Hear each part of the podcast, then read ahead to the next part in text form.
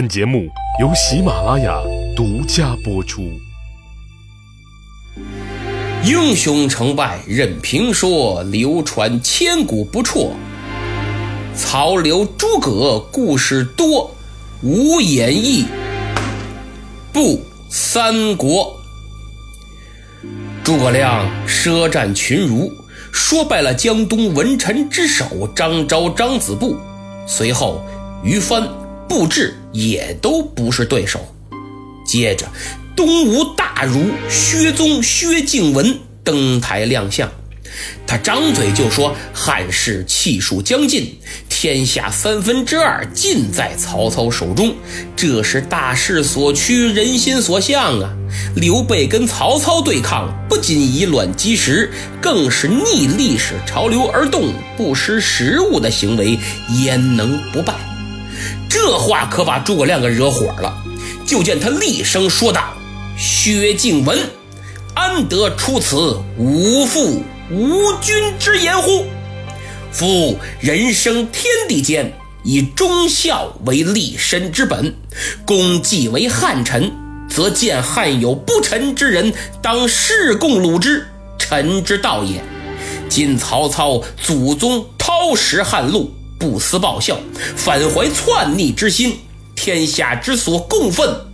公乃以天数归之，真无父无君之人也，不足与语，请勿复言。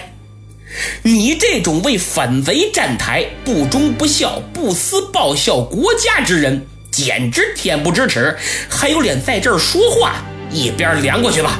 下一位，孔明这番话呀，真有点骂王朗的味道了。薛宗被怼得满面羞愧呀，那脸上估计都能烙饼了。这第四回合还是诸葛亮胜，估计这四连败呀，把这些个江东谋臣给惹急了。接下来这提问就不再围绕战局了，而是偏向人身攻击，档次瞬间就掉了下来，内容和质量啊，实在上不了台面。第五个出场的是陆绩，孔明先生，曹操虽挟天子以令诸侯，犹是相国曹参之后。刘豫州虽云中山靖王苗裔，却无可技考。眼见只是知悉范吕之夫儿，何足与曹操抗衡哉？就是人家曹操是大汉开国功臣曹参之后。有据可查，他刘备口口声声说中山靖王后裔，证据呢？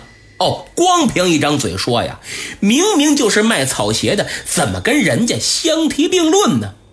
这番话就是明显的唯出身论，赤裸裸的人身攻击。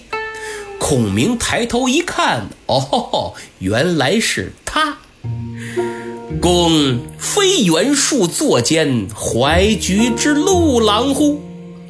你不就是在袁术座谈会上偷橘子那陆绩吗？小偷啊！嘿，真是人身攻击，谁不会？诸葛亮这句话呀，还有一段故事。陆绩是个神童，非常有名气。他父亲陆康当时任庐江太守，与袁术关系不错。六岁那年，有一次袁术召开座谈会，请了很多名士，陆绩也在其中。席间，袁术就拿出橘子来招待各位。当时这橘子很贵呀，属于奢侈水果。陆绩呢又是个孝子，就想起娘亲也爱吃这个，但买不起，于是就偷偷的往袖口里塞了几个。等完事儿走的时候，你得行礼呀！一拱手作揖，没留神，咕噜咕噜咕噜，嘿，这橘子就掉出来了，从此成为江湖笑谈。今天他张口闭口攻击刘备知席范吕，可没想到被诸葛亮抓了个正着。编草席卖草鞋怎么了？犯法了吗？总比你偷强吧？没等他辩解呢。诸葛亮就继续说道：“曹操继为曹相国之后，则是为汉臣也。今乃专权四横，欺凌君父，是不为吴君，亦且灭祖；不为汉室之乱臣，亦曹氏之贼子也。刘豫州堂堂帝胄，当今皇帝按谱赐爵，何云无疾可考？且高祖起身廷长，而终有天下，知悉范吕，又何足为辱？公小儿之言，不足与高氏共语。当年高祖刘邦也不过是亭长出身，人家刘备做个小生意，又有什么丢人的？你呀，陆绩呀，陆绩，你这是小孩一般的见识，没资格跟我们高氏一起说话。嘿，想污蔑我们领导，没门儿！陆绩语塞，没词儿了。正这会儿，噌，又站起一位，谁呀？陆绩的好友严俊。哎呦，严俊这脸色可不好看的，明显带着气儿，火了，冲着诸葛亮直嚷嚷：“孔明所言皆强词夺理，均非正论，不必再言。且请问孔明至何经典呢？”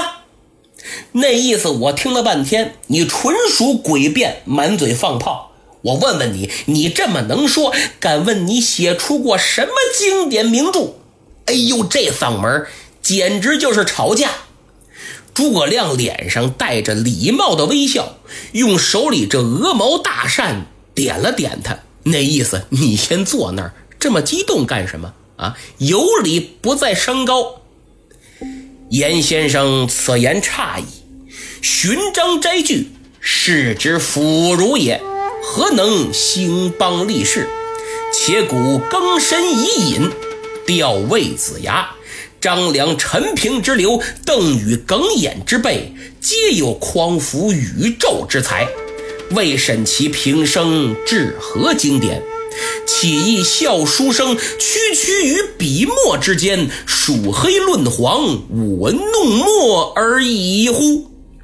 诸葛亮说：“这咬文嚼字儿啊，是书呆子才干的事儿。你看我刚刚所列举的这些位建国立业的大贤，伊尹、姜尚、张良、陈平，哪个写过传世经典的文章？我才不稀罕写那玩意儿呢！切！”严峻也哑巴了。诸葛亮六连胜。就在严峻哑口无言、一脸尴尬之时，旁边有位老先生坐在那儿，可有点看不下去了，心想：这年轻人牙尖嘴利，反应机敏，这不欺负我们江东无人吗？孔明先生，我有一言，还请赐教。诸葛亮一看，原来是程炳程德书老先生，年近花甲，但倍儿有精神，穿着打扮也很讲究，而且师从汉末大儒经学大师郑玄，这学问可想而知啊。程老先生没客气，顺着严峻的话题继续穷追猛打，说道：“公好为大言。”未必有真才实学，恐视为儒者笑耳。我看你呀，在这儿说大话行，论真才实学够呛，恐怕今后会被文人耻笑啊。这句话充分证明程老先生冲动了，因为他的这个论调恰到好处的给诸葛亮。结结实实当了一回捧哏，他一听，既然老先生提到了儒生，那我就给你讲讲这儒生的区别。儒有小人君子之别，君子之儒，忠君爱国，守正务邪，务使择吉当时，名留后世。若夫小人之儒，唯务雕虫，专攻汉墨，青春作赋，好守穷经。陛下虽有千言，胸中实无一策。且如杨雄以文章名士而屈身是莽，不免投戈而死，此所谓小人之辱也。虽日复万言，亦何取哉？诸葛亮的这番话对儒生读书人做出了精确的评价，堪称经典。他说：“这文人呐是有严格区分的，分君子之儒和小人之儒。小人之儒只知道舞文弄墨、无病呻吟，能写文章，可这又有什么用呢？杨雄能写吧？汉朝著名文学家、思想家、作家，却不辨忠奸善恶，追随王莽，最后下场又如何呢？这样的文人又有何用呢？”这番话让我联想起当下通过各种考试制造出一批又一批的考试型人才，可走向社会之后，他们当中却鲜有对国家、对民族有贡献的栋梁之才，更有甚者，连做人做事的道理都不懂，人格也不健全，不仅对社会无益，反而有害呀！这实在。值得大家深思。老先生程德书被怼得无话可说，得七连胜。在座的所有人见孔明对答如流，尽皆失色，都很吃惊。程老先生气得那脸是青紫青紫的，心想：我真不该冲动，这冲动是魔鬼呀！这下坏了，我可怎么收场？他正犯难呢，忽然身后站起两位来，谁呀？张温和骆统，他俩是抢着要说话，几乎同时起身向孔明拱手行礼，可见其为江东文臣出气的心理有多迫切。可没想到，他俩行完了礼，刚张嘴，连一个字儿还没往出蹦呢，就听门外一人大声喝道。列位，请了。孔明乃当世奇才，又是客人，诸位如此刁难，非待客之礼。当前曹操大军压境，与其在此斗嘴，不如多想想退敌之策。话音未落，就见一员老将须发洁白，神采奕奕，腾腾腾腾走到近前。众人一看，正是老将军黄盖，坚定的主战派。他一进来，屋里唰，鸦雀无声。黄盖对着孔明深施一礼：“先生，何不将这机遇之言说与我家将军，在此与众人辩论，岂不是浪费口舌？”诸葛亮一边回礼，一边问旁边的鲁肃。子敬，这位老将军是？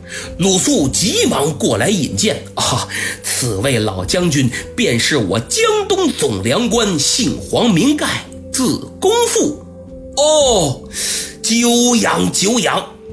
诸葛亮无奈地笑了笑，哈哈，诸君不知事物，互相问难，不容不答呀。我也不愿意跟他们废话呀。这不没辙吗？躲不开呀！就这样，黄盖与鲁肃陪同诸葛亮去见了孙权。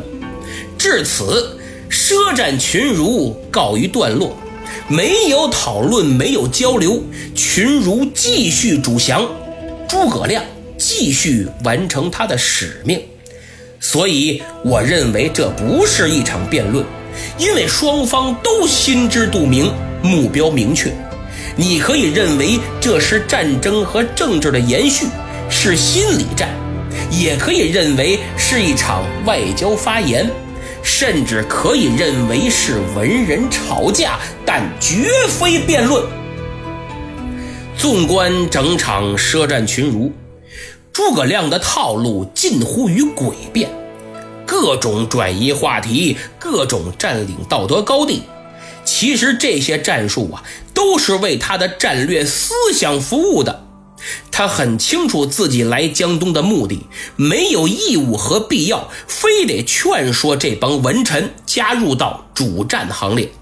他只要搞定孙权就 OK 了，但在气势上绝不能输，因为这不光关乎自己代表刘备一方的外交使命，更直接关系到自己这一针强心剂能不能给孙权打上啊！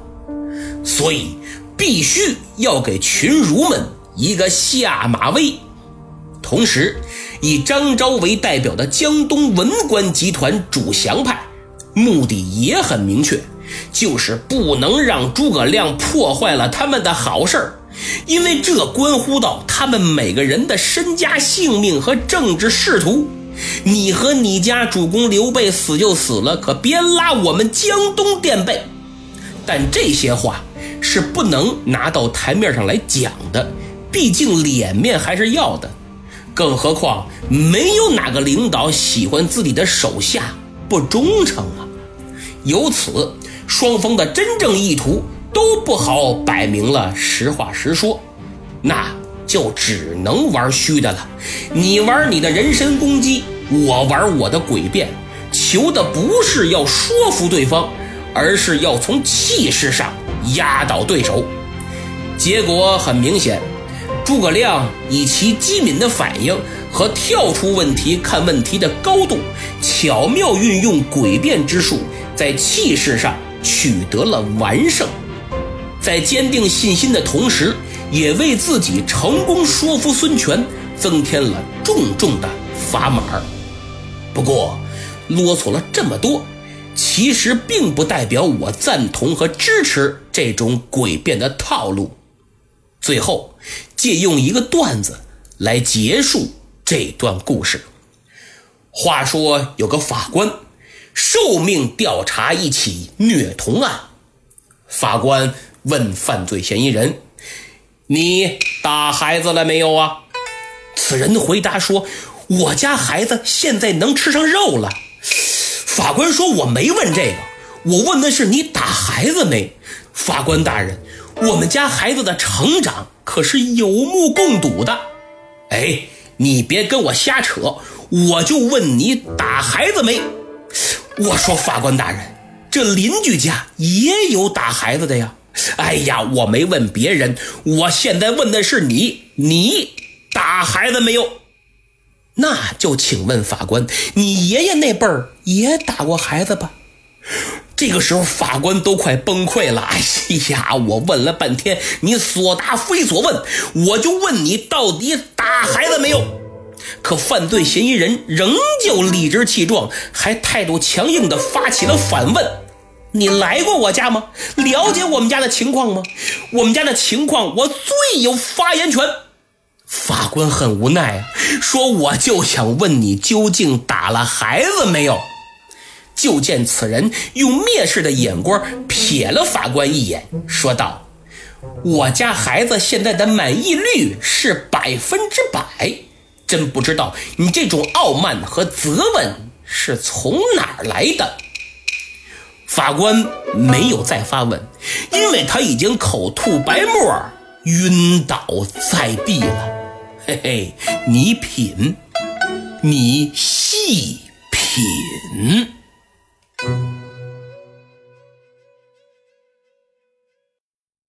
节目听完了。